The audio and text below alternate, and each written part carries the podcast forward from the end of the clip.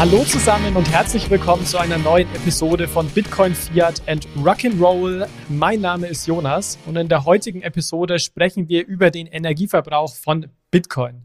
Ja, die Debatte über den Energieverbrauch wird wirklich sehr, sehr emotional geführt. Also Bitcoin-Kritiker schreiben Bitcoin teilweise eine Daseinsberechtigung wegen des hohen Energieverbrauchs ab. Bitcoin-Befürworter verweisen häufig darauf, dass Bitcoin ja auch zum Beispiel positive ähm, Effekte für Stromnetze etc. bieten kann. Und was wir heute versuchen in dieser Episode ist, uns das Thema mal objektiv anzuschauen und objektiv auf Basis von äh, Daten und Fakten einzuordnen. Und dabei gehen wir eben auch auf Probleme und Chancen ein und ähm, ja, gucken uns einfach mal dieses Bigger Picture für euch an. Ja, um dieses Thema etwas genauer unter die Lupe zu nehmen, ihr habt es gemerkt, ich spreche vom Wir, habe ich mir heute Verstärkung mitgebracht. Zum einen ist das Maurizio Vargas. Ähm, Maurizio ist Ökonom bei Greenpeace, hat in der Volkswirtschaftslehre promoviert und war bereits in Episode 124 zu Gast im Podcast. Erstmal herzliches Hallo an dich, Maurizio. Ja, hi. Schön, dass ich hier sein kann. Und zum anderen haben wir Jesse heute dabei. Jesse hat Energiewirtschaft studiert, war viele Jahre im Energy Access Bereich in Afrika tätig und ist auch Host des Podcasts Powering Bitcoin, in dem es um Bitcoin und auch das Thema Energie geht.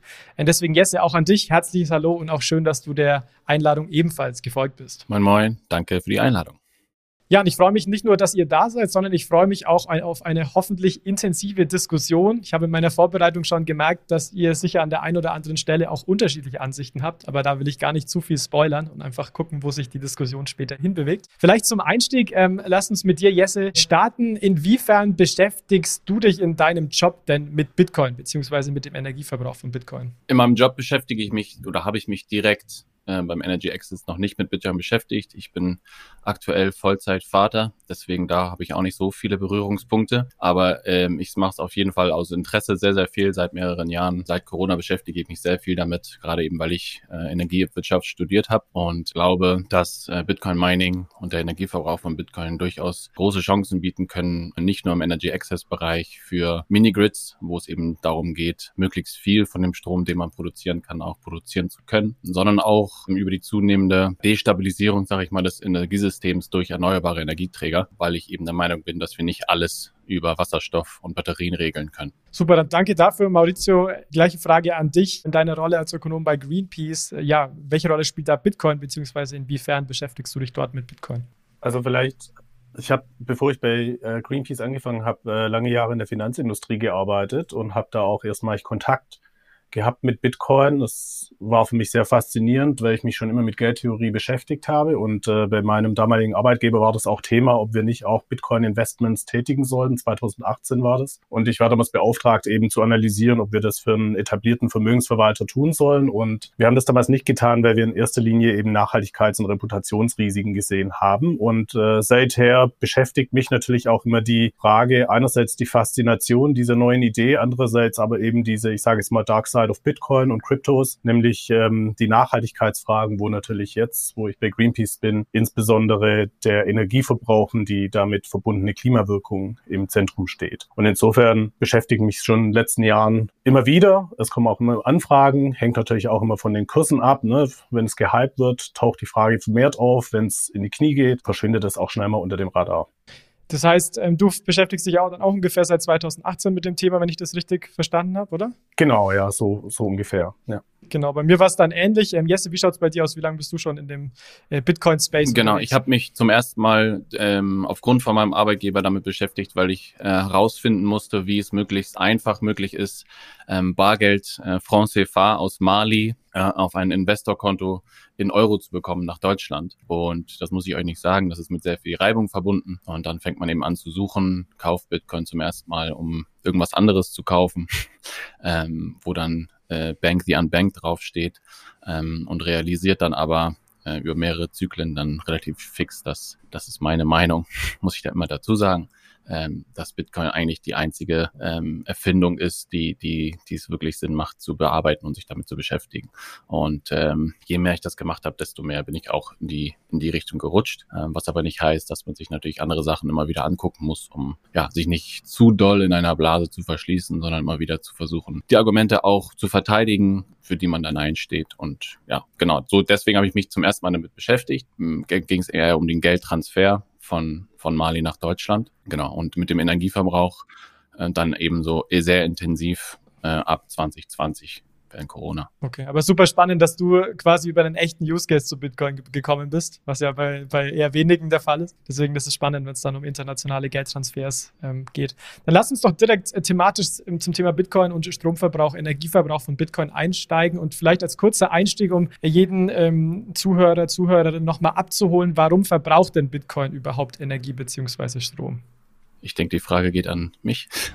ähm, warum verbraucht das Bitcoin-Netzwerk Strom? Es geht im Endeffekt darum, ähm, dass Miner Blöcke produzieren, korrekte Hashes finden müssen, für Blöcke, um die Transaktion dann eben abzuwickeln, Blöcke an die Blockchain anzuhängen. Und äh, wichtig dabei ist eben, dass es nur über Raten funktioniert. Also es gibt keinen Weg, das irgendwie zu game sozusagen. Man kann es nur über, über einen Arbeitsnachweis erledigen, durch pures Raten von Zahlen. Das führt eben dazu, dass der Energieverbrauch von Bitcoin uns einen Zugang gibt zu einer fälschungssicheren Datenbank, wo Bitcoin in der Menge begrenzt ist was man nicht manipulieren kann und was man auch nicht, nicht faken kann. Ja, also ich kann nicht auf irgendeine Art und Weise dafür sorgen, dass sich Bitcoin ohne Energieaufwand äh, erzeugen kann sozusagen, weil ja jeder Bitcoin-Miner auch aktuell 6,25 Bitcoin bekommt für jeden Block, den er findet. Und äh, es führt eben zu einem globalen Wettbewerb, der nie aufhört sozusagen. Und je mehr Bitcoin äh, Energie verbraucht, je mehr Netzwerk, je mehr Energie im Netzwerk äh, verbraucht wird, desto höher ist die Dezentralität, die Sicherheit und am Ende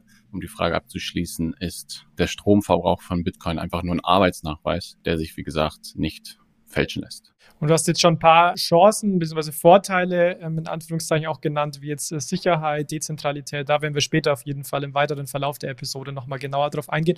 Um das vielleicht noch so ein bisschen greifbarer zu machen, vielleicht eine kleine Einordnung, wie viel äh, Energie das denn aktuell ist, was Bitcoin verbraucht. Ähm, vielleicht kannst du uns da noch kurz ähm, ja, so eine Gro Größenordnung machen. Ja, weil es eben keine zentrale Autorität gibt, die das jetzt misst ähm, gibt es da mehrere Quellen zu. Die neutralste Quelle ähm, ist die von Cambridge, die davon ausgehen momentan, dass Bitcoin so ungefähr 100 Terawattstunden pro Jahr konsumiert. Es gibt aber auch deutlich pessimistische Quellen sozusagen vom Bitcoin Mining Council, also ein Konglomerat aus Unternehmen, die die im Bitcoin-Mining-Bereich tätig sind. Und die schätzen, glaube ich, aktuell so um die 250 Terawattstunden pro Jahr, die das Netzwerk insgesamt verbraucht. Aber es kommt halt sehr stark darauf an, wie auch der Hashrate-Index steht. Also was ist ein Terahash wert? Was sind meine Stromkosten? Und da macht Cambridge auch unterschiedliche Annahmen. Also der Höhepunkt äh, sind so 150 Terawattstunden für Cambridge im Schnitt 100. Und es kommt eben sehr stark darauf an, was der globale Durchschnittspreis für Strom ist. Aber ich denke, das ist ein ganz guter Anhaltspunkt.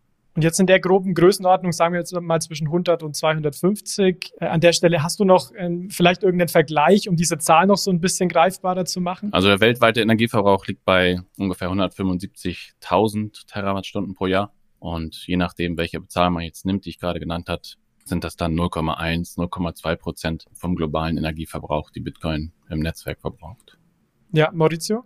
Ja, also vielleicht darf ich hier kurz ergänzend ähm, Gerne. weil das vielleicht, glaube ich, schon ein ganz spannender Punkt ist, ne? wenn wir über den Bitcoin-Verbrauch reden und den Vergleich. Also ich glaube, ein Fehler, den man nicht machen sollte, der oft gemacht werden wird, ist, dass man den Stromverbrauch von Bitcoin mit dem Primärenergieverbrauch gleich oder vergleicht. Denn wir wissen nicht genau, wie die Elektrizität, die das Bitcoin-Netzwerk verbraucht, generiert wird. Würden wir unterstellen, dass es zu 100 Prozent fossil wäre, dann wäre der Primärenergieverbrauch etwa dreimal so hoch. Ja, also deswegen würde ich immer empfehlen, an der Stelle den Stromverbrauch von Bitcoin eben mit dem globalen Stromverbrauch gleichzusetzen. Da sind wir bei etwa 25 Terawattstunden. Und insofern bewegen wir uns da zwischen einem halben und einem Prozent der globalen Stromnachfrage.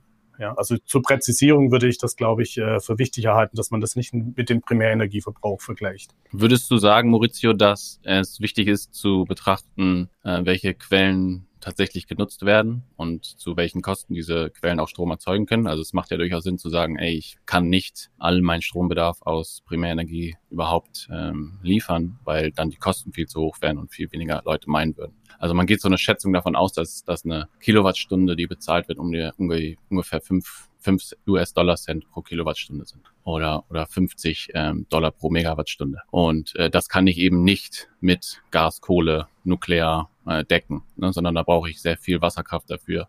Da brauche ich auch Quellen, die eben deutlich günstiger Energie erzeugen, wie Wind und, und PV.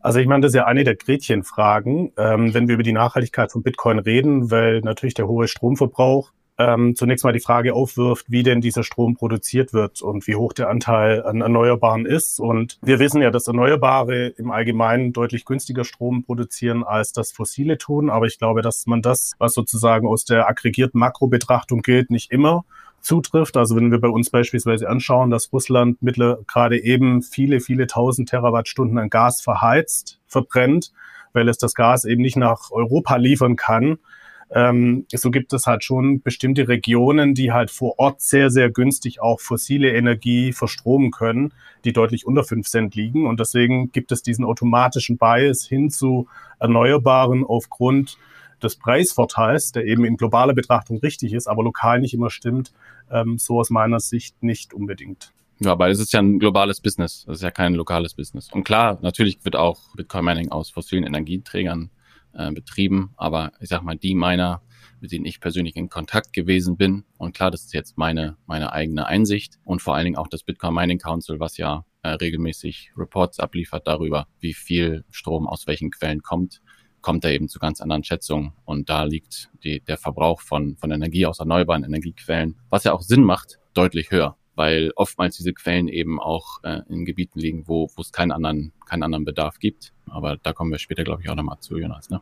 Ja, genau. Also dann lass uns doch direkt auch mal zu den Problemen springen. Also ich denke, um, um den Teil so ein bisschen zusammenzufassen, es ist allein gar nicht so einfach zu sagen, wie viel relativ gesehen der Stromverbrauch von Bitcoin, äh, der Energieverbrauch von Bitcoin ausmacht, weil es natürlich die Frage ist, mit was man es vergleicht ähm, an der Stelle. Und wir natürlich auch dieses Problem haben, wir wissen in dem Sinne nicht wirklich direkt, ich sage jetzt mal, über das, über das Mining, über die Blockchain, über die Energie, äh, über die Energie oder die Stromanbieter, welche Art von Energie dem Ganzen zugrunde liegt. Darf ich also, vielleicht noch einen Satz hinzufügen? Ähm, ähm ähm, bei dieser ganzen Gerne. Diskussion, die man ja häufiger führt, fehlt mir sehr oft der Wert und, und das, was der Energieverbrauch auch bringt. Ne? Also welcher Nutzen steht dem Energieverbrauch gegenüber? Und ich sag mal, selbst wenn man die absolut pessimistischste Sichtweise annimmt, dass Bitcoin zwei Prozent vom globalen Energieverbrauch nutzt, was meiner Meinung nach nicht der Fall ist. Aber selbst wenn, dann würde ich sagen, immer noch ist dieser Energieverbrauch gerechtfertigt, weil er einfach sehr, sehr vielen Menschen global Zugang gibt zu etwas, was vorher nie da gewesen ist. Wenn ich also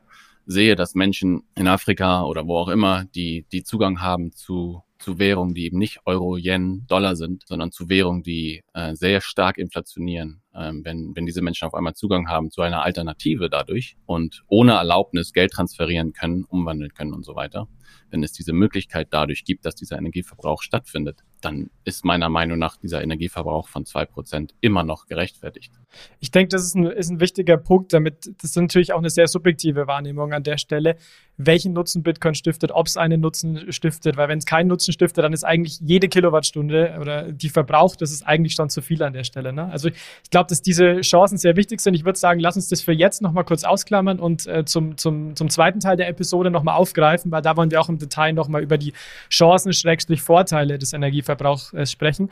Ähm, Maurizio, nochmal zu dir. Du hattest in der ähm, FAZ einen sehr interessanten Artikel geschrieben im August 2021 und hast hier gesagt, ich zitiere, Anlagen in Kryptowährungen unterlaufen systematisch den Klimaschutz. Vielleicht kannst du auf den Punkt noch so ein bisschen drauf eingehen, was genau du damit meinst. Ja, also das war ja ein Artikel, der, ich glaube, im Frühsommer 2021 publiziert worden ist. Damals hatten wir ja ähm, zum einen die Situation, dass wir natürlich auf einem der Höhepunkte der Marktkapitalisierung von Kryptowährungen waren. Auf der anderen Seite war es auch so, dass speziell eben Proof-of-Work-Konzepte, Bitcoin, Ethereum und andere über 70 Prozent ausgemacht haben. Deswegen kann man sich vielleicht ein bisschen wundern, warum ich Kryptowährungen über einen Kamm geschert habe. Aber für mich ging es ja darum, dass der Markt eben dominiert ist von Proof-of-Work-Konzepten und ich glaube, da brauche ich in der Runde auch niemand von überzeugen, dass natürlich äh, viel andere Kryptowährungen unterwegs sind, über die man wahrscheinlich gar nicht reden muss, weil man gar nicht weiß, welche anderen Probleme die haben. Deswegen ist für mich der Kryptomarkt gerade zur damaligen Perspektive eben maßgeblich dominiert von den Proof-of-Work-Konzepten. Und da haben wir eben dieses Problem, dass die Sicherheit der Netzwerke und die Dezentralität garantiert werden muss durch den hohen Stromverbrauch. Jesse hat es ja gerade geschildert, was da die, die Funktionsmechanismen sind. Und ähm, wenn wir auf der einen Seite uns vor Augen führen, dass wir eben bis 2030 die Treibhausgasemissionen um 50 Prozent reduzieren müssen. Auf der anderen Seite, äh, auf der anderen Seite aber eine neue Technologie in den Markt bekommen, die eben sehr hohen Energieverbrauch mit sich bringt, also eine sehr energieintensive Industrie, dann stellt sich einfach die Frage, ob das momentan zeitgemäß ist, wo wir an allen Ecken und Enden versuchen, effizienter zu werden, Energie einzusparen, Emissionen zu reduzieren. Und aus meiner Sicht äh, ist sowohl theoretisch wie auch empirisch eigentlich immer eindeutiger, dass hier Proof of Work beziehungsweise speziell Bitcoin eigentlich keinen positiven Beitrag leistet, sondern genau das Gegenteil. Wie siehst du das? Ja, sind wir wieder beim Use Case. Ne? Also äh, das ist, führt vielleicht zu einer Diskussion, die, die gar nicht ähm, jetzt in den Scope passt von unserer heutigen Diskussion. Aber äh, wenn ich mir äh, das Konsumverhalten anschaue von Leuten, die Bitcoin adoptieren, Bitcoin äh, zu einem gewissen Grad verstanden haben und wissen, was es bedeutet, dann sehe ich durchaus, dass der, dass das Bitcoin-Verständnis dazu führt, dass man den eigenen Konsum deutlich runterfährt. Wir leben aktuell in einer Welt, in der wir überkonsumieren bis zum geht nicht mehr, weil wir von ständigem Wachstum getrieben sind, wo jeder in Europa irgendwie neue Telefone braucht, wo man wöchentlich zur H&M rennen kann, neue Klamotten zu finden, wo wir alle möglichen Sachen auf Kredit kaufen. Und das führt eben dazu, dass wir sogenanntes Wachstum erleben, was unsere Wirtschaft aktuell braucht, um nicht zu kollabieren. Und ähm, das ist mit auf gar keinen Fall nachhaltig. Ähm, und wenn wir, wie Maurizio sagt, diese Ziele bis 2030 erreichen wollen, dann sehe ich kein Szenario, in dem wir das schaffen mit diesem Setup. Bitcoin bietet halt eine Alternative. Ja, also Bitcoin bietet eine Alternative langfristig historisch gesehen, mein Geld so anzulegen, dass es eben seine Kaufkraft bewährt. Klar, da kommen jetzt die Leute, die sagen, oh, seit Jahresanfang oder seit letztem Jahr ist der Kurs, ja, ist alles klar. Aber Fakt ist, ein Bitcoin kostet heute um die 17.000 Dollar und vor 14 Jahren war das eben nicht wert. Und dieser, es gibt keine Anzeichen, warum sich dieser Trend nicht fortsetzen sollte. Und das führt eben dazu, dass die Leute ihr Geld anderswo investieren, statt es auszugeben und ständig mehr zu konsumieren. Und ich glaube, dass, dass dieser Konsumdrang gerade in, in westlichen Nationen einen viel größeren Beitrag dazu leistet, unsere Klimaziele nicht zu erreichen, statt anderswo statt andersrum. Ja. Aber ich bestimme mit Maurizio komplett überein. Also alles, was so Kryptowährung angeht und, und deren Energieverbrauch, gerade was Ethereum äh, angeht und so weiter, sehe ich genauso. Also ich sehe den Use Case überhaupt nicht und daher ist der Energieverbrauch auch Verschwendung. Aber da sind wir halt immer wieder beim selben Thema. Ne? Was steht dem Energieverbrauch gegenüber? Und wenn ich eben sehe, welche Möglichkeiten Bitcoin bietet, dann, dann ist es halt ja aus, aus meiner, meiner Sicht aus der Luft gegriffen zu sagen, Bitcoin leistet überhaupt gar keinen Beitrag dazu. Maurizio, du wolltest auch noch was dazu sagen. Ja, also ich, ich finde ja den Gedanken immer interessant, dass dieses Post-Growth-Narrativ, das ja eigentlich ein sehr linksökologisches Narrativ ist, gegen das ich mich teilweise sogar auch wehre, dass das auch im, im Bitcoin-Space in Teilen verbreitet ist. Ich glaube, da könnte man eine eigene Podcast-Folge zu machen. Ja. Ähm, deswegen würde ich da gar nicht drauf eingehen. Was ich aber halt problematisch finde, jenseits des Use Cases, äh, über den wir noch sprechen werden, ist, dass wir ja eigentlich doch äh, in einer marktwirtschaftlichen Ordnung leben. Und äh, da haben wir eigentlich einen relativ klaren Fall, wie Präferenzen sich ausspielen, nämlich über die Märkte. Das heißt, es ist eigentlich relativ wurscht, ob du Bitcoin gut findest oder nicht, oder ob du irgendwas anderes gut findest oder nicht. Die Präferenzen offenbaren sich auf dem Markt und wir wissen auch, dass es Marktineffizienzen gibt, nämlich dass Externalitäten nicht gepreist werden. Ja, also wenn wir beispielsweise den Stromverbrauch von Bitcoin nehmen, der hat in etwa eine Klimawirkung wie Kurzstreckenflüge. Und da wird ja auch sehr kontrovers drüber diskutiert. Und die Lösung, die eigentlich aus ökonomischer Sicht da angemessen ist und angebracht wird, ist, dass man sagt, man muss die Externalitäten einpreisen, internalisieren. Und das macht man dann entweder über CO2-Steuern oder, oder andere Bepreisungsverfahren. Und das ist das Problem, das ich mit Bitcoin habe, dass ich sage, diese Frage über die Diskussion, welche Präferenzen die Menschen haben und wie sie nutzen, können bei Bitcoin nicht fair geführt werden, weil nämlich der Energieverbrauch und die Externalität, die damit einhergeht, bei Bitcoin nicht internalisiert werden kann. Im Gegensatz beispielsweise zu Kurzstreckenflüge. Ja, da kann ich sagen, ich schreibe 100 Euro CO2-Preis drauf und damit entschädigt der Nutzer und wenn er das eben nicht will und äh, es relativ zum Beispiel zum Zugfahren teurer wird, dann steigt er halt auf, die, auf den Zug um. Ne? Da offenbaren sich dann die individuellen Präferenzen und wenn es jemand trotzdem geil findet, irgendwie trotz der Klimakrise zu fliegen, dann soll er dann wenigstens ordentlich zur Kasse gebeten werden. Warum kann ich es nicht internalisieren? Diese, Sorry, Moritz hier. Ja, genau. Und diese Internalisierung der CO2-Bepreisung, und wenn wir jetzt mal deine Zahlen nehmen, ne, so ähm, diese, diese zwei Prozent Energieverbrauch, da würde man dann auf einen CO2-Footprint von 100 bis 150 Gigatonnen für das Bitcoin-Netzwerk kommen. Das heißt, man müsste etwa vier bis acht Tonnen CO2 pro Jahr für die Haltung eines Bitcoins besteuern. Ja? Wenn wir jetzt zwischen 100 und 200 Euro, das ist der Social Cost of Carbon, ähm, drauflegen würden. Das heißt, dann würdest du für die Haltung eines Bitcoins, den du ein Jahr hältst, müsstest du zwischen 400 und 800 Euro bezahlen jedes Jahr. um eben die Externalität des Netzwerkes zu kompensieren. Und äh, solange es diese Externalität eben nicht internalisiert ist, finde ich, ist es kein fairer Wettbewerb gegenüber anderen energieintensiven Technologien, weil so ist es ein Free Lunch. Ne? Ich kann Bitcoin nutzen und werde aber für den Klimaschaden, den ich damit äh, verursache, nicht in Verantwortung genommen. Und warum es eben nicht internalisierbar ist, liegt an der, wie du ja auch sagst, an der Globalität des Netzwerks, an der Nichtregulierbarkeit des Netzwerks. Das heißt, in dem Moment, wo ich eine CO2-Besteuerung in irgendeine Jurisdiktion einführen würde, würde das Mining aus dieser Jurisdiktion verschwinden und eben in andere Jurisdiktionen abweichen, wo es eben diese Regulierung, diese Umweltregulierung nicht gibt. Das ist auch aus der Theorie gut erforscht. Ne? Da sprechen wir von Carbon Bias energieintensive Industrien verschwinden eben immer in die Bereiche, wo es schmutziger wird und äh, wandern von den gut regulierten Bereichen ab. Ne? Also beispielsweise Aluminiumindustrie, da kennen wir das sehr gut. Und ähm, das ist eben mein Problem, das ich habe, dass das Bitcoin-Netzwerk nicht in der Lage, dass man da nicht in der Lage ist, die Externalität zu internalisieren, weil es eben dezentral und letztlich nicht regulierbar ist. Durch das Halten von Bitcoin verbrauche ich keine Energie. Der Energieverbrauch findet beim Meinen von Bitcoin statt. Also die Unternehmen, die davon profitieren, diesen Energieaufwand zu nutzen oder diese Energie zu, zu, zu verbrauchen, die profitieren davon, dass sie, dass sie die Energie verbrauchen, indem sie nämlich die Chance darauf haben, neue Bitcoin zu erhalten. Ich selber verbrauche kein Bitcoin, keine Energie mit dem, mit dem Halten von, von, von, meinem, von meinem Bitcoin. Das Narrativ zu sagen, wir müssen das global organisieren, wir müssen global ähm, regulieren, wie welches Land was zu besteuern hat, das halte ich für unangebracht. Wo, wohin führt uns das? Wenn ich in, Euro, in Europa sage, pass auf, wir wollen kein Proof of Work Mining hier haben, weil das gegen unsere Klimaziele verstößt oder uns davon abhält, diese Klimaziele zu erreichen, dann ist das völlig okay. Kann man das besteuern und verbieten oder was auch immer. Was ich für problematisch halte, ist, diese, diese Länder, die dieses Energienarrativ sehr, sehr stark pushen und übrigens auch in anderen Ländern Ansagen darüber machen, wie Energie zu erzeugen ist und wie man es zu verbrauchen hat, dann hingehen und da, da auch wieder Vorschriften machen. Gerade wenn ähm, nachweislich Bitcoin-Mining aus erneuerbaren Quellen betrieben wird. Das halte ich für, für nicht angebracht und auch, also ich, ich finde eine Welt, in der sowas, in sowas stattfindet, ähm, empfinde ich als sehr negativ. Naja, also ob es nachweislich äh, vorwiegend erneuerbar ist, können wir vielleicht nachher noch drüber diskutieren, was es da an empirischer Evidenz gibt. Aber ähm, es verwundert mich schon, wenn du sagst, dass du, wenn du Bitcoin nutzt, eigentlich mit dem Energie- und ähm, mit dem Energieverbrauch und der Klimawirkung nicht in Zusammenhang gebracht wirst, sondern dass die Miner sind.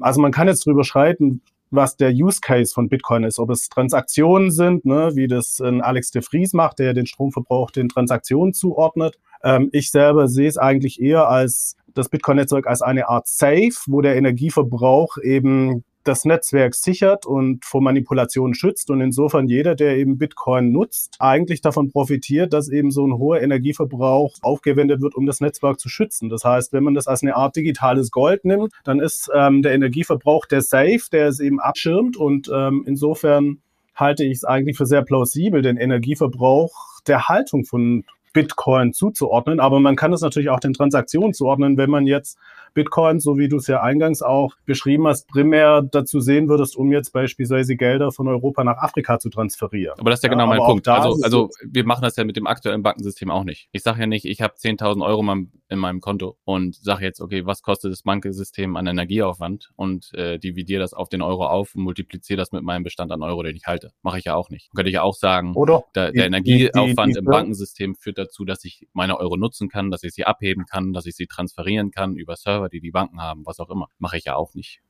ist das ja Quatsch. Aber natürlich, wenn, wenn du dein Geld auf einer Bank liegen hast, dann ähm, hat die Bank Stromkosten oder sonstige Kosten, ne, wo auch CO2-Kosten beispielsweise mit drauf sind, die zwar zu niedrig sind, aber sie sind da und die stellt sie dir natürlich in Rechnung. Aber ja, nicht global. Das passiert ja nicht überall auf der Welt. Natürlich nicht global, aber das ist natürlich eine andere Frage, aber zumindest lokal. Aber es ist ja, ja. Nicht, keine andere Frage, weil genau das Bitcoin-Netzwerk global ist. Es ist ja keine ja, lokale das Anwendung. Das ist das Problem, dass ich eben keine Internalisierung der Kosten vornehmen kann. Kann ich aber, bei, kann ich aber beim Bankensystem global auch nicht. Das ist mein Punkt. Ich kann global im Bankensystem nicht sagen, wie viel Energie verbraucht und jetzt gibt es eine zentrale Stelle bei der Weltbank oder wo auch immer, die jetzt sagt, ey, das Bankensystem verbraucht ja. x Energie Aber und deswegen müssen wir das und so besteuern. Ich kann, ich kann den Stromverbrauch, den meine Bank hier in Deutschland hat, den kann ich lokal besteuern. Ja. Und genauso wie ich andere Sachen mache. Und deswegen ist es, wenn wir in unserer Jurisdiktion beispielsweise in Europa beschließen, dass Banktransaktionen auch eben mit und der Energieverbrauch, der damit verbunden ist, mit CO2-Steuern belegt wird, dann wird es gemacht ja. und die Bank reicht es dann nicht weiter. Kann ich aber bei Bitcoin ja? auch machen. Nee, kannst du nicht machen. Du ja, weil das Mining, Bitcoin du Mining besteuern. Auf die, auf, die, auf die Besteuerung des Energieverbrauchs des Minings. Ja, du kannst Bitcoin hier nutzen, aber das Mining kann irgendwo in Kasachstan stattfinden, wo du keinerlei CO2-Bepreisung hast. Aber lass uns vielleicht an der Stelle nochmal so ein bisschen wieder, wieder rauszoomen. Ähm, Maurizio, du hast auch schon ge gesagt, und das ist, denke ich, ein wichtiger Punkt hinsichtlich den Energiequellen fürs Bitcoin-Mining. Wie ist denn hier gerade äh, der Stand hinsichtlich regenerativen äh, Energien? Weil ich meine, das Problem, was du beschreibst, Maurizio, mit den, der Internalisierung der externen äh, Effekte, externen Kosten, ist natürlich vor allem allem dann groß, wenn der Anteil an ähm, erneuerbaren äh, Energien eben sehr, sehr gering ist und dementsprechend man auch viel bepreisen müsste. Habt ihr da, ähm, ja, ich sag mal, Studien bzw. Zahlen vorliegen, wo wir aktuell stehen? Also ich meine, da gibt es, glaube ich, keine eindeutigen äh, Zahlen. Es gibt eben diese Erhebungen, die, äh, also wir haben eben Cambridge, ne, das ist ja schon erwähnt worden. Ich glaube, die schätzen den Anteil auf äh, ein gutes Drittel, etwa 33, 35 Prozent. Der Bitcoin Mining Council, der äh, erwähnt worden ist, ne, weil es so in gewisser Weise die Vertretung oder Lobby Group der Miner ist, die schätzen den Anteil auf 60 Prozent oder über 60 Prozent, wenn ich die letzten Zahlen ich glaube sogar drunter richtig noch. in Erinnerung habe. Bitte? Ich glaube sogar drunter noch, ein bisschen zwischen 50 und 60. Ja, also sicher. Ich meine, die Methodik ist auch hoch fragwürdig des Bitcoin Councils, ne, weil sie ja ein Teil, sie schicken ja quasi einen Fragebogen rum und dann dürfen die Leute sagen, die Miner, was sie denn für einen Anteil haben und etwa 50 Prozent antworten darauf und die anderen 50 Prozent werden dann halt anhand des äh, sozusagen normalen On-Grids ähm, CO2-Footprints irgendwie gemessen, was aus meiner Sicht völlig absurd ist. Ja, man kann nicht irgendwie einerseits fragen und dem Rest dann unterstellen, dass sie dann sozusagen normal am, am Netz hängen. Also methodisch irgendwie fragwürdig. Deswegen würde ich da schon auch bei Cambridge bleiben. Und die basieren eben den Energiemix äh, anhand der Länder, an den, in denen mutmaßlich das Mining stattfindet, dem Energiemix. Ja, und das halte ich für eine plausible Vorgehensweise und ich selber schaue da auch drauf.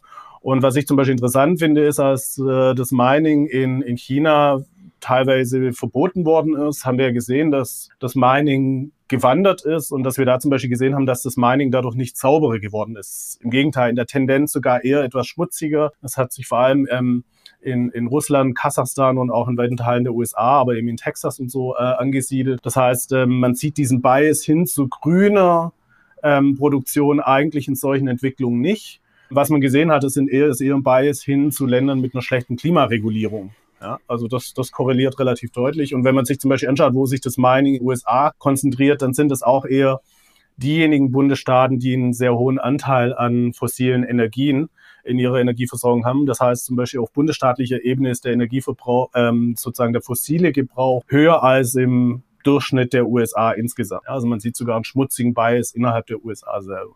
Teilst du die, die Einstellung, Jesse, dass es gerade so ausschaut, dass man eher wieder in Anführungszeichen dreckiger wird, was das Mining angeht? Ja, das, das Problem ist halt, man kann es nicht, weil es eben ein dezentralisiertes, Netz, dezentralisiertes Netzwerk ist, nicht eindeutig erfassen, wer wo wie viel Kilowattstunden verbraucht. Ähm, was ich interessant finde, ist bei Maurizio, dass er sehr genau darüber Bescheid weiß, äh, wo fossile ähm, Miner sitzen und wo die ihre, ihre Energie verbrauchen, aber eben kaum darüber redet, wie viel Wasserkraft in Südamerika und Kanada dazu verwendet wird, Bitcoin zu meinen, äh, wo es eben keine anderen Abnehmer gibt. Ähm, die Quellenansicht ist halt, wie gesagt, eine schwierige Frage. Ähm, das kann man sicherlich hinterfragen, ob die Methodik hier und da äh, angebracht ist oder nicht. Erwähnenswert finde ich hier trotzdem, dass, dass eben das Bitcoin Mining Council zum größten Teil ähm, bestehend aus amerikanischen Firmen, soweit ich weiß, durchaus dazu angehalten ist, transparent Quellen und Daten zu liefern, weil sie eben auch Teil der Netzinfrastruktur sind und diese Daten eben unabhängig von Dritten verifizierbar sind, indem man sich nämlich anguckt, wo diese Unternehmen ihre Energie beziehen, weil es eben große Operationen sind, die durchaus Netz relevant sind für die Netzstabilität. Das heißt, die müssen Teil sein von staatlichen Institutionen und da auch Reports abgeben. Also es macht halt keinen Sinn für diese Unternehmen dann zu sagen, oh, wir machen uns besser als wir sind, weil es gibt so viele Attacken.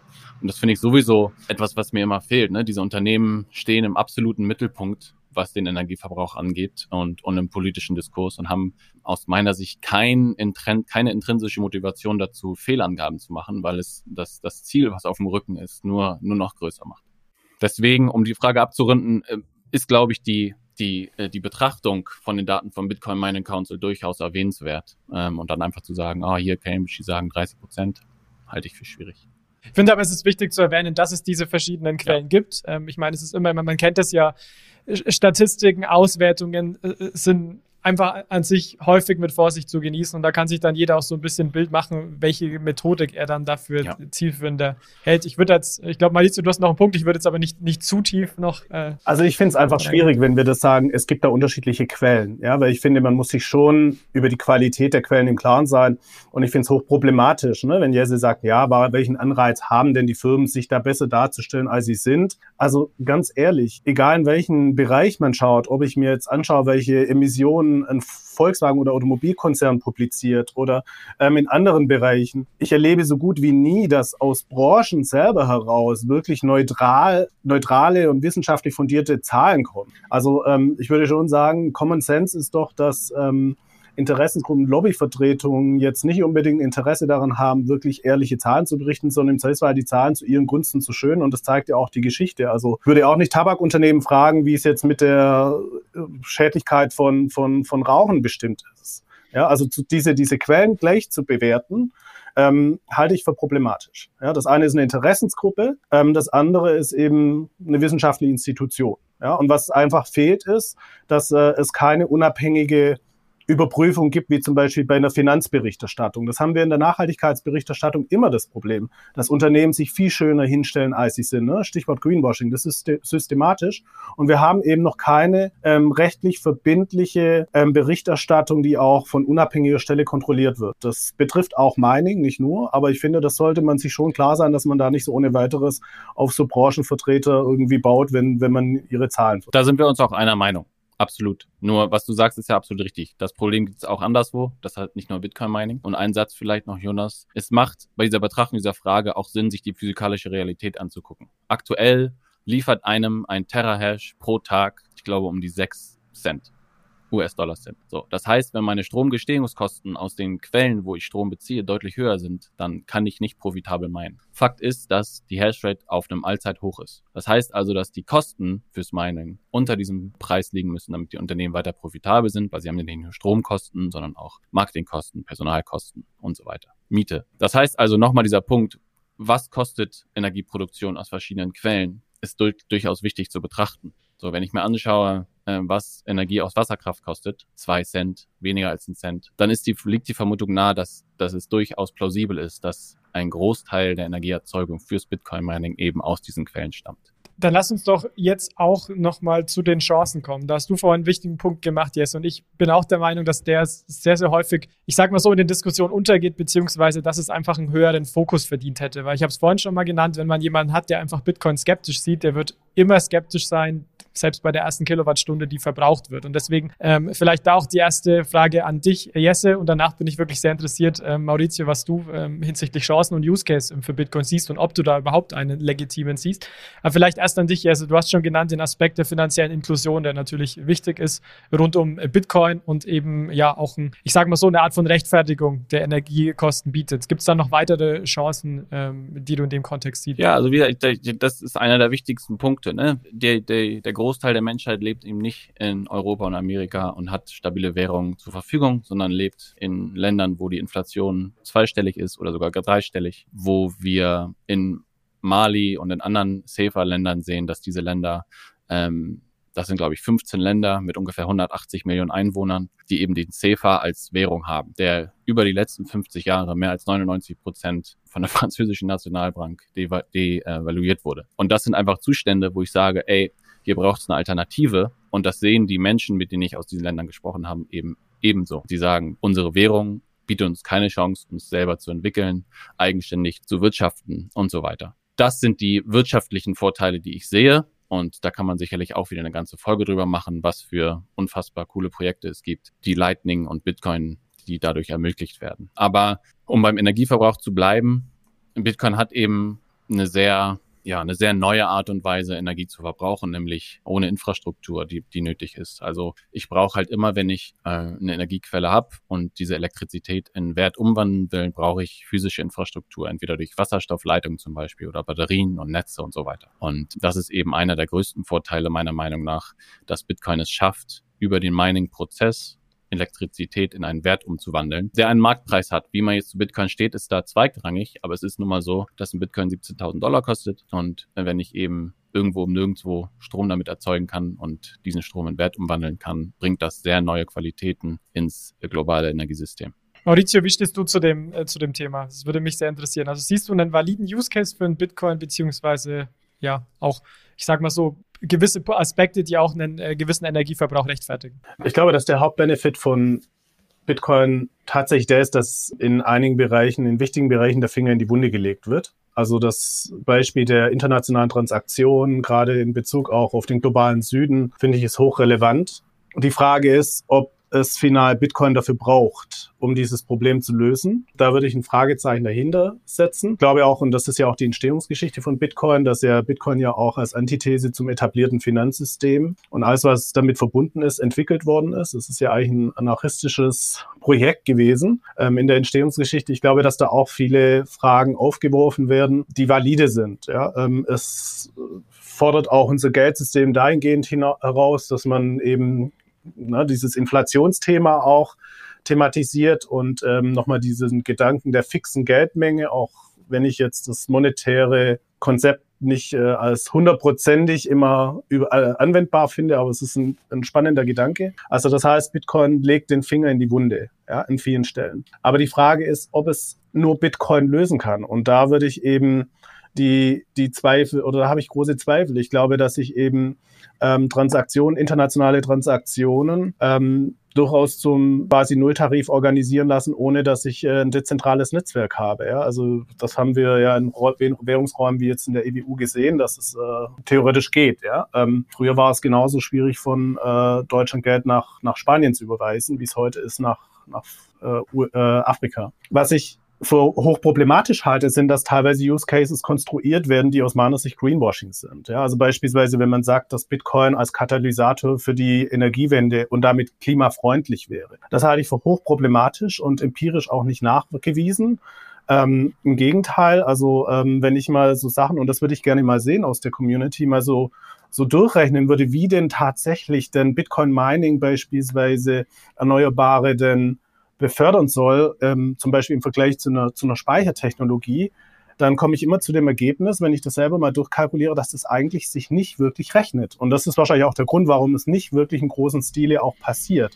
Also ein Windkraftanbieter wird nicht solitär auf einen Bitcoin-Miner setzen, ähm, weil der Bitcoin-Miner wird nicht kommen, wenn, ähm, ich habe das mal für Deutschland durchgerechnet, im Schnitt werden acht Tage im Jahr Windkraftanlagen in Deutschland runtergeregelt. Also das heißt, man hat acht Tage lang tatsächlich diesen überschüssigen Strom. Also dieses, dieses gesamte Konzept, dass hier Stranded Energy quasi das Netzwerk unterstützen würde, ähm, ist für mich eine der größten Greenwashing-Narrative, die so in diesem ganzen Ding äh, unterwegs sind. Und, und da sehe ich den Use Case definitiv nicht. Im Gegenteil. Ne?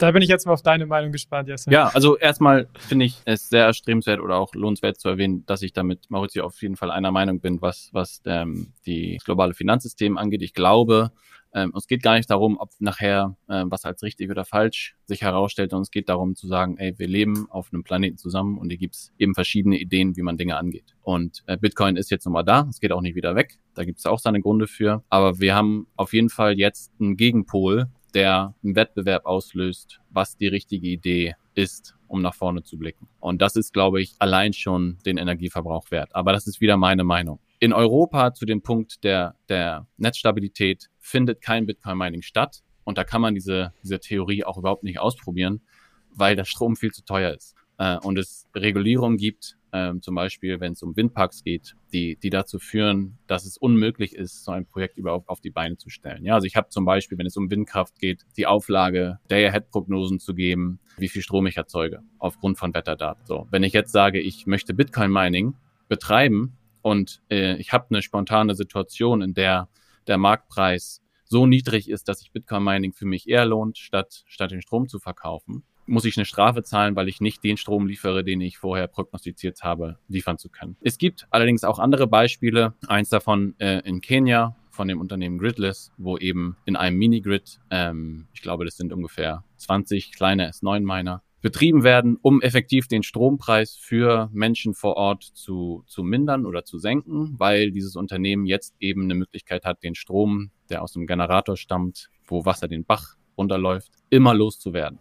So, das heißt also, ich habe eine neue Möglichkeit, ähm, ähm, Erträge zu erwirtschaften. So, das ist nur ein kleines Beispiel. Es gibt größere Beispiele im Kongo, im Virunga Nationalpark, wo ich gerade den Verantwortlichen dafür auch getroffen habe in Ghana, der sagt, durch Corona ist die Tourismusbranche in Kongo komplett eingebrochen. Das Land befindet sich im Bürgerkrieg und in diesem Park gibt es ein Wasserkraftwerk, 20 Megawatt ungefähr, wo Bitcoin gemeint wird. Und das sichert aktuell die Einnahmen für diesen Nationalpark, um den weiter zu betreiben. Größere Beispiele in Texas haben wir schon angesprochen.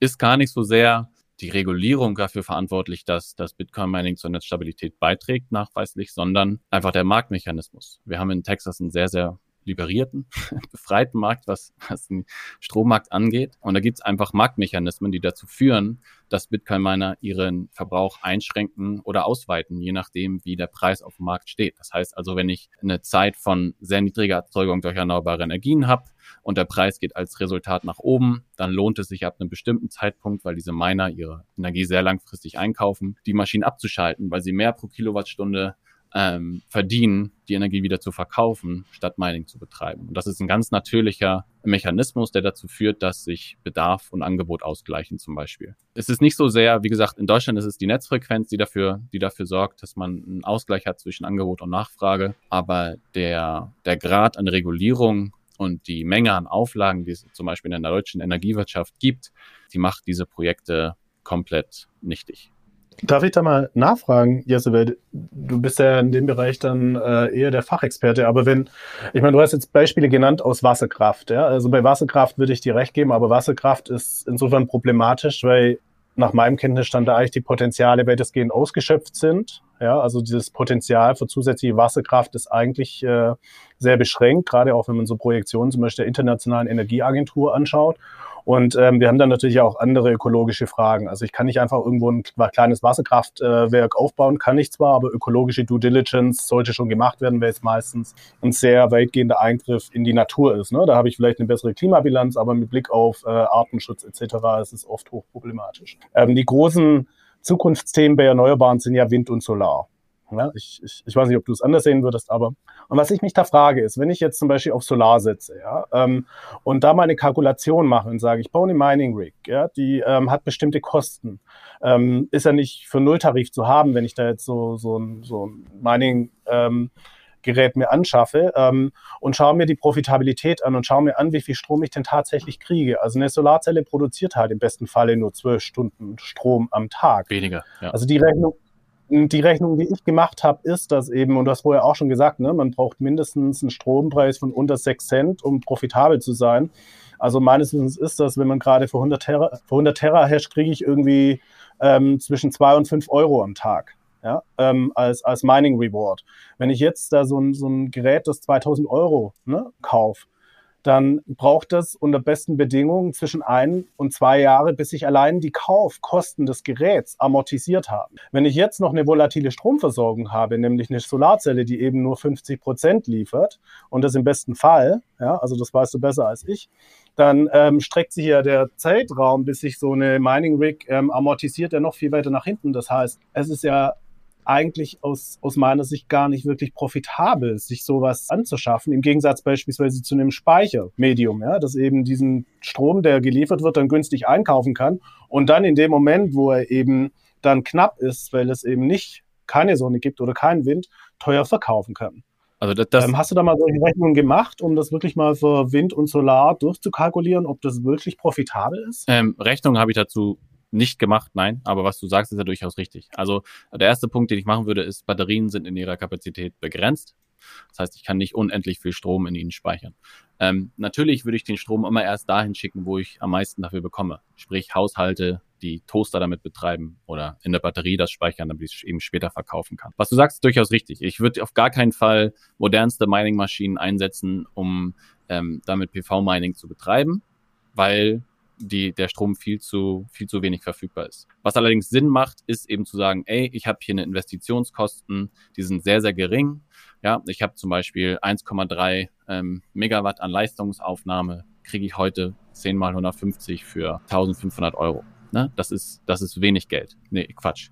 Ähm, Kopfrechnen während einem Podcast immer schlecht. 10, 10 ist 9 meiner A150 Euro sind keine Rieseninvestition. Und dann habe ich schon eine ganze Menge Leistungsaufnahme, die ich eben nutzen kann, um PV-Strom zu nutzen, wenn meine Batterie zum Beispiel voll ist. Ja, also nimm zum Beispiel hier in Südafrika ist ein ganz großes Problem Load Shedding.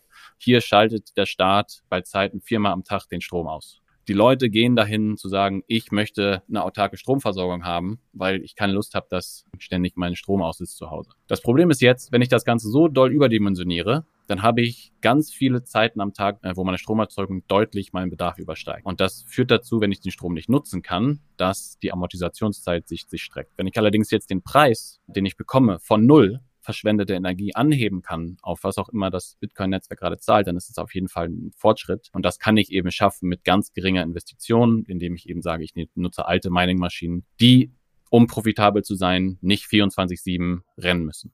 Also keine, keine Baseload-Power benötigen. Zu dem Batteriethema. Wir reden sehr viel über Greenwashing und Energiewende und so weiter. Was mir dabei dieser Diskussion immer sehr stark fehlt, ist, sich zu betrachten, woher die Rohstoffe für diese Batterien kommen.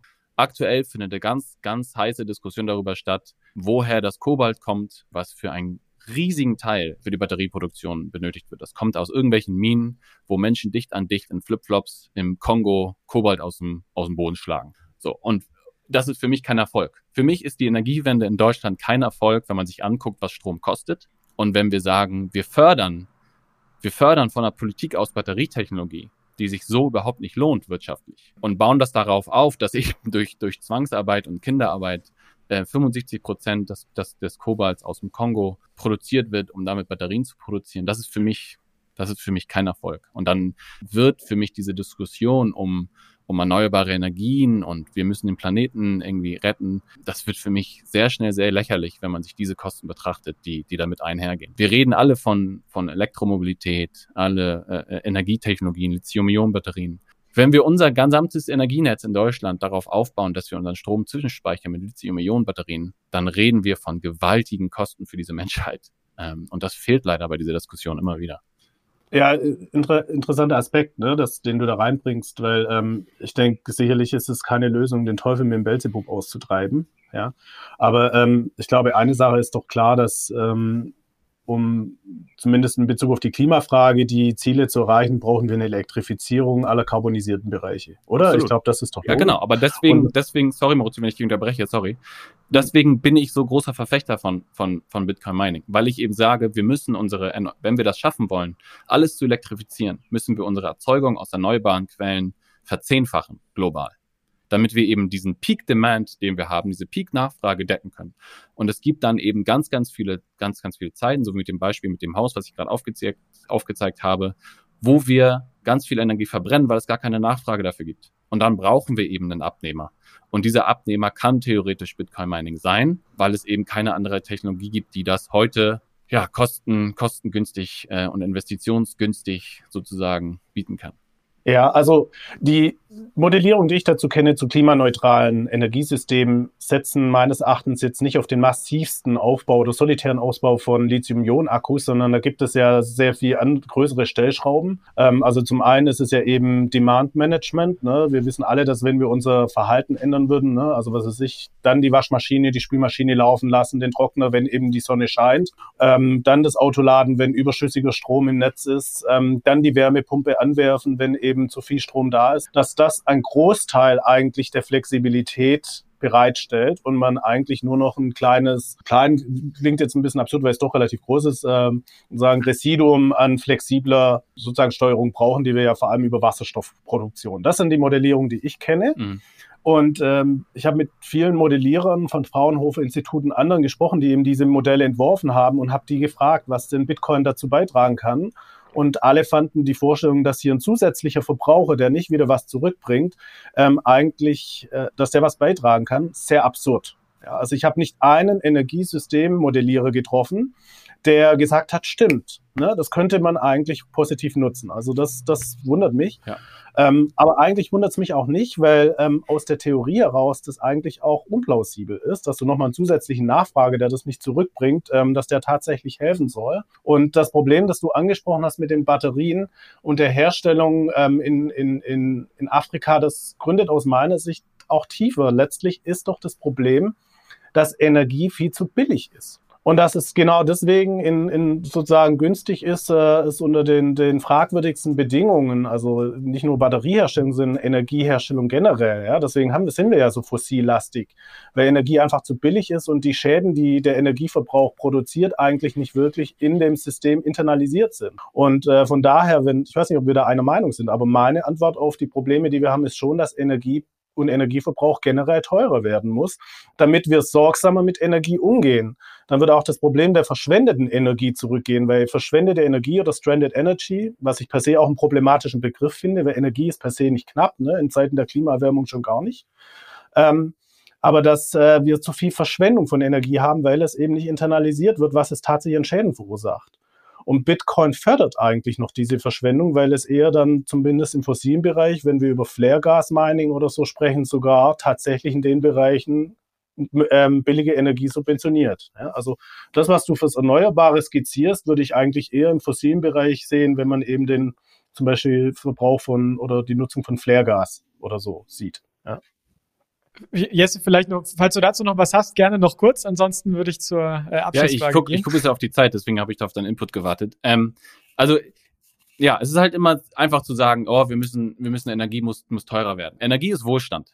Und an Wohlstand gewöhnt man sich relativ schnell. Global dafür zu sorgen, dass Energie teurer wird, wird nicht funktionieren, weil, weil es Leute geben wird, die in demokratischen Regionen dagegen stimmen werden. Weil das nämlich bedeutet im Umkehrschluss, dass, dass man dafür sorgen muss, dass der Wohlstand sinkt. Also halte ich auch für schwierig. Dieser Punkt, Energie muss teurer werden.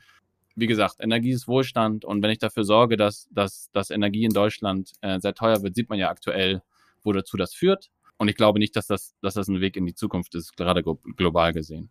Aber das steht doch im Widerspruch zu dem, was du eingangs gesagt hast. Also du sagst, wir müssen weniger konsumieren. Ja, und mein, wenn wir Überkonsum haben, dann wäre mein, meine Erklärung als Ökonom dafür, Überkonsum stellt sich dann ein, wenn es zu billig ist. Ja, richtig, aber ich, soll, ich sollte trotzdem in der Lage sein, zu entscheiden ähm, über den Preis, ähm, wer, was ich wovon konsumiere.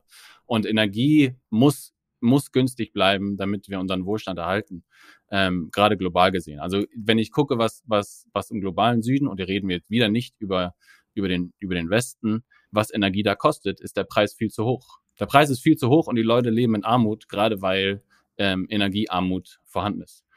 In Deutschland leben wir in Überfluss, was Energie angeht. Vielleicht noch ein Punkt, ich hoffe, der fällt mir jetzt nicht wieder. Ähm, doch, ist mir entfallen. dann würde ich sagen, ist jetzt ein guter Punkt zur Abschlussfrage zu kommen. Es ist, macht extrem viel Spaß und ich könnte euch den ganzen Tag zuhören. Ich glaube, wir sollten nichtsdestotrotz so langsam zum, zum Ende kommen und ich denke, äh, sehr viele Fragen, die wir heute auch so ein bisschen besprochen haben, ihr habt es vorhin schon teilweise gesagt, müssen wir nochmal eine extra Episode dazu machen, um da nochmal tiefer zu gehen. Ähm, wir haben jetzt im Endeffekt gehört und vielleicht mit dir, Maurizio, äh, starten an der Stelle, dass ein ein großes Problem von Bitcoin ist, dass die externen Kosten nicht internalisiert werden können. Und da die Abschlussfrage an euch beide, aber starten mit dir, Maurizio. Wie sollte man jetzt mit Bitcoin aus deiner Sicht äh, weiterverfahren? Ja, also dadurch, dass eben die Kosten nicht internalisiert werden können, finde ich, kann man auch nicht wirklich eine marktgerechte Offenbarung der Präferenzen erwarten, ja, weil eben es eine Marktverzerrung ist, ja, eine unlautere. Und insofern würde ich schon sagen, spricht eigentlich nichts für eine Massenadaption von Bitcoin. Das ist ja das, was du eingangs auch zitiert hast. Also wenn wirklich Klima- und Umweltbelange ernst genommen werden, aber gleichzeitig die Instrumente, die wir zur Umsetzung haben, ne, Bepreisung, Internalisierung, ich habe, wir haben noch gar nicht über Klimaclubs und so, ne, im globalen Kontext gesprochen, ähm, bei Bitcoin nicht nicht anwendbar sind, gilt es, die Technologie zu meiden, gerade hier in unseren privilegierten Kreisen, dass ich sowas in Afrika nicht einfordern will, finde ich, ist legitim. Ja, also es gibt Menschen, die eben nicht den Luxus haben, aber die Massenadaption insbesondere auch, und der Artikel, den du eingangs zitiert hast, wendete sich auch an institutionelle Anleger. Da finde ich, sollte man großen Bogen drumherum machen, weil diese Technologie wird uns in Bezug auf den Klimaschutz einfach nicht weiterbringen, sondern ist kontraproduktiv. Jesse, wie ist deine Sicht auf die Dinge unter Bitcoin? Aus meiner Sicht ist es, ist die Frage relativ irrelevant, weil Individuen ihre eigene Entscheidung treffen werden, ob sie Bitcoin kaufen oder nicht. Man kann das lokal verbieten oder nicht, wie, wie Maurizio auch schon gesagt hat. Es lässt sich eben nicht verbieten und es lässt sich auch nicht einschränken, wo wie der Strom äh, verbraucht wird.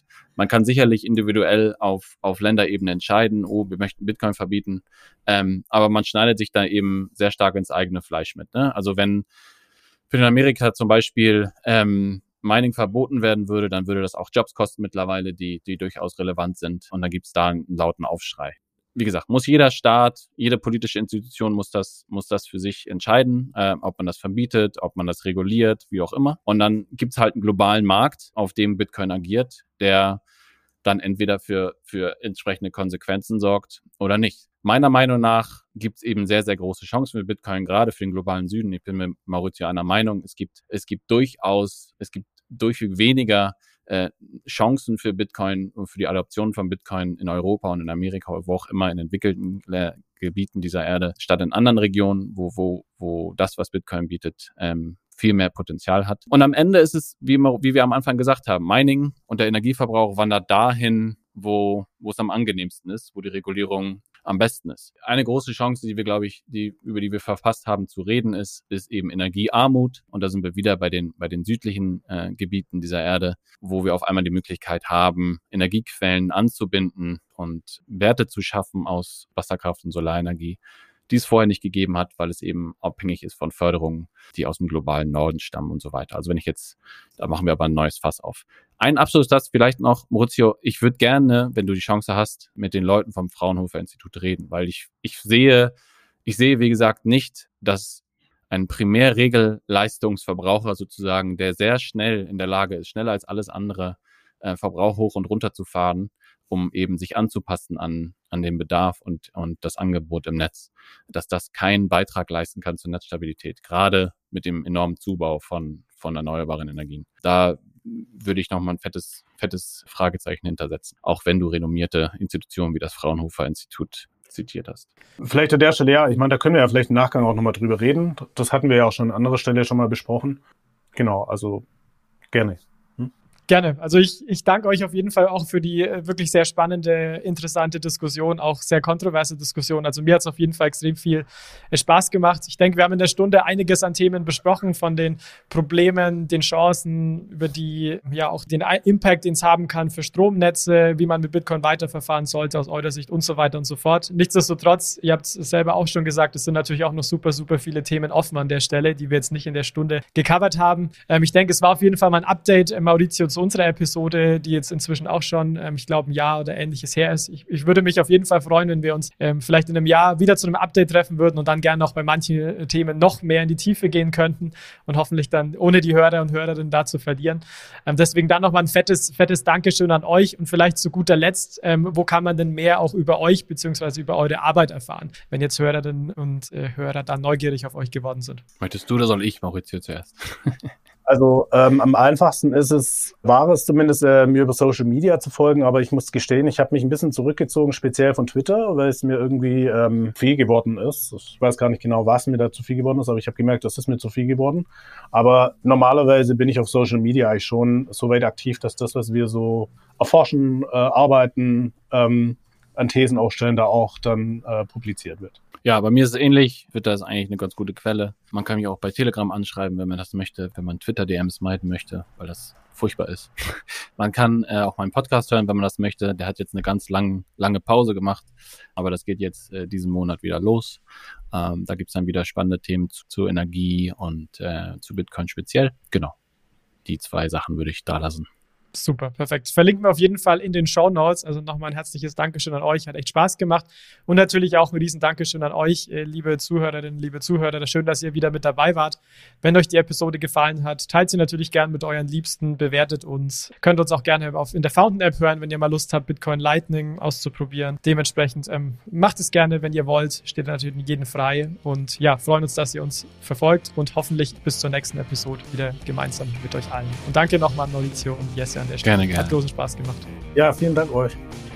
Achtung, Disclaimer. Die Inhalte spiegeln die private Meinung der Hosts wider, dienen ausschließlich der allgemeinen Information und stellen keine Anlageberatung oder Kaufempfehlung dar.